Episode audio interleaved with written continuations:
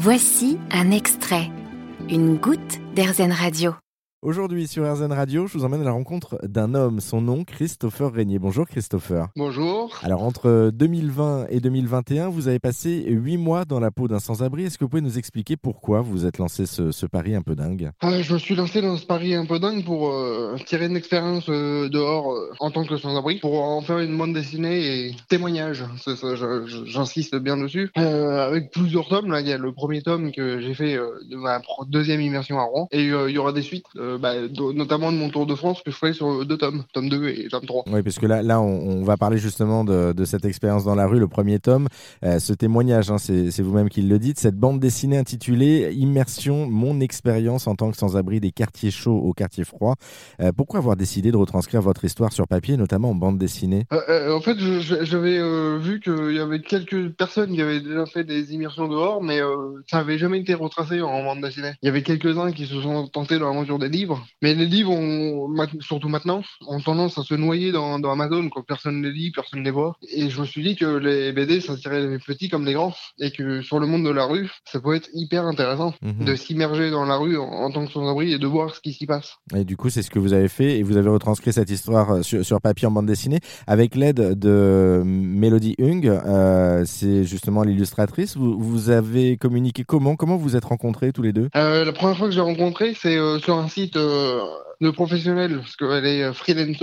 Et puis après, elle a adoré mon projet, on a discuté, puis euh, j'ai été la voir et le, projet a démarré par la suite. Et vous lui avez expliqué comment vous avez vécu dans la rue, comment vous avez euh, justement lancé ce, challenge entre guillemets dans la peau d'un sans-abri. Et elle, elle a retranscrit fidèlement vos propos ou, ou elle a un petit peu romancé tout ça? Elle a mis un petit peu à, sa sauce. Enfin, elle a, elle a imagé bien dans son contexte de dessinatrice. On est passé des, des heures au téléphone où je lui ai raconté euh, d'où, je lui ai envoyé plein, plein, plein de, dizaines et des dizaines de photos de partout où je suis passé, où je dormais, où je mangeais, où j'allais aux toilettes, enfin, absolument tout. D'ailleurs, j'ai même partagé tout ça sur les réseaux sociaux, Instagram et TikTok, où tous les deux heures, je filme le lieu où je suis. C'est un peu mon journal de bord. Et euh, donc, du coup, euh, de tout ce que je lui ai dit, elle a, elle, retransmis en bande dessinée à sa façon. Elle a bien imagé euh, mon expérience dans la BD, quoi. C'est quoi le plus dur quand on est dans la, dans la rue aujourd'hui Quel est le plus vous parliez justement de la vie au quotidien, vous teniez un, journal de bord. Qu'est-ce qui est le plus compliqué dans la rue, au-delà des agressions et, de ces choses-là? Mais euh, je sais pas, j'allais dire pour prendre une douche par exemple, pour dormir, c'est quoi le plus difficile? Euh, Le plus difficile, euh, bon, moi j'avais une tente, donc encore dormir, euh, moi je me posais souvent dans, dans, un parc assez, assez calme, assez tranquille. Enfin, ça dépend dans quelle ville, mais généralement les parcs c'était assez tranquille. Par contre, pour, pour se laver, c'était un peu plus compliqué. il est vrai qu'il y a beaucoup de villes où les douches sont fermés et les sans-abri n'y ont pas accès. Et du coup, comment vous faisiez au, quotidien, c'est-à-dire ne serait-ce que pour manger, par exemple Alors, vous disiez que vous faisiez la manche, par exemple, mais euh, vous viviez uniquement de ce que vous aviez en, don des gens? Je mangeais sur les, euh, les, tickets restaurants que les gens me donnaient. Et euh, l'argent que je, je, récoltais, je le gardais pour envoyer aux associations. Donc, en fait, je mangeais beaucoup de, de, paquets de gâteaux, des trucs qui coûtent pas très cher et qui sont hyper caloriques. D'accord. En fait, tout ce qu'on ne fait pas dans, quand on fait une, une quoi. Et, du coup, vous étiez au plus proche de, de ces personnes sans-abri. Euh, vous, vous étiez dans la peau d'un sans-abri, mais euh, eux, euh, qui sont vraiment dans la rue, qu'est-ce qu'ils vous disaient en fait, ces gens-là Ils avaient des difficultés, c'est quoi? C'est en plein hiver, le froid, c'est le regard des gens? Qu'est-ce qui est le plus dur pour eux? Bah, Tout ce que vous avez dit, hein, le, froid, le regard des gens, pour eux, ils en avaient un peu marre d'être pris de haut que souvent les gens euh, les ignoraient et donc du coup ils passent des heures euh, dehors à geler des miches dans le froid pour pas, pas de résultat. J'avais rencontré un sans-abri à Strasbourg où il était à la rue à cause de sa femme depuis euh, quelques mois seulement et il était désespéré au bout de sa vie. J'ai dû le, remotiver pour pas qu'il fasse de bêtises, mais c'était assez compliqué. Mais il y a, y a, une entraide quand même entre, entre les sans-abri ou au contraire c'est vraiment la jungle et on, ils sont opposés les uns les autres? Je, je vous pose des questions peut-être naïves, mais du coup j'essaye aussi de, de, de comprendre. Est-ce que vous vous connaissiez tous? Est-ce qu'il euh, y a une solidarité entre vous euh, quand vous êtes dans la rue ou pas? Bah, Moi, quand je suis à Rouen, les sans-abri, je les connais, donc je, m'arrête de discuter et ça les dérange pas de parler. Mais quand on va dans, à l'autre bout de la France euh, et qu'on reste très peu de temps, c'est difficile de, de, sympathiser avec des sans-abri. Ils sont pas ouverts non plus beaucoup, quoi. Hein. Ils sont, ils sont assez fermés. Si tu les, si vous les connaissez pas vraiment, vraiment, ils vont pas vous laisser venir leur parler. Il y a un profil de, de sans-abri ou c'est des gens, on va dire, qui avaient un travail, une situation, qui du jour au lendemain ont tout perdu?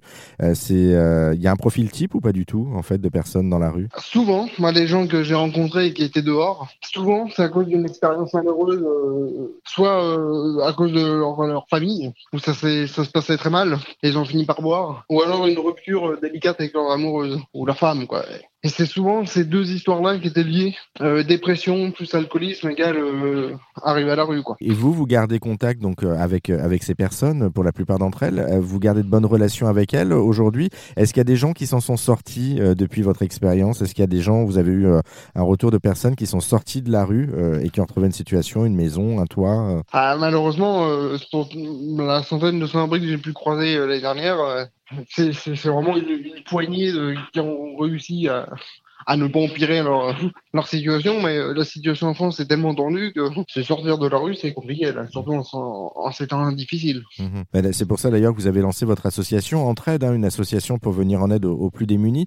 Est-ce que vous pouvez nous, nous, présenter justement cette structure que vous êtes en train de monter, euh, cette association? Euh, Oui, alors j'ai monté l'association Entraide il y a bah, juste dès que je suis rentré de mon, mon de, de mon tour de France, début décembre.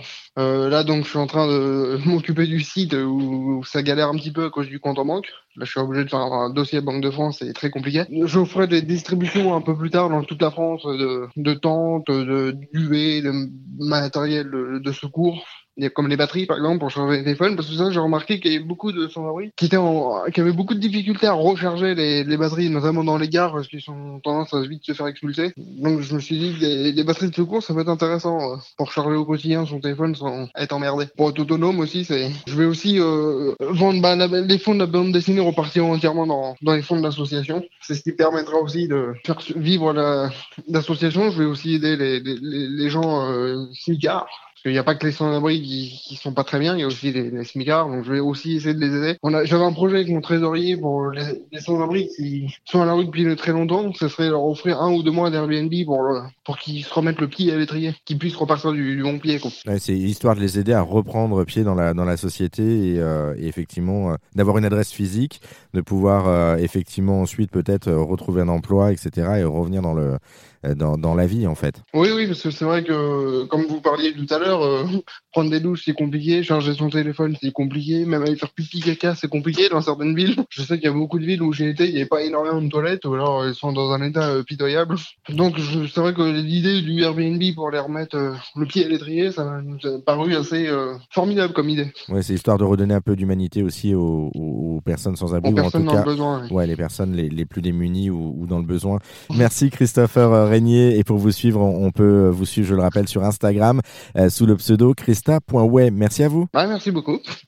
Vous avez aimé ce podcast Erzen Vous allez adorer Erzen Radio en direct. Pour nous écouter, téléchargez l'appli Erzen ou rendez-vous sur erzen.fr.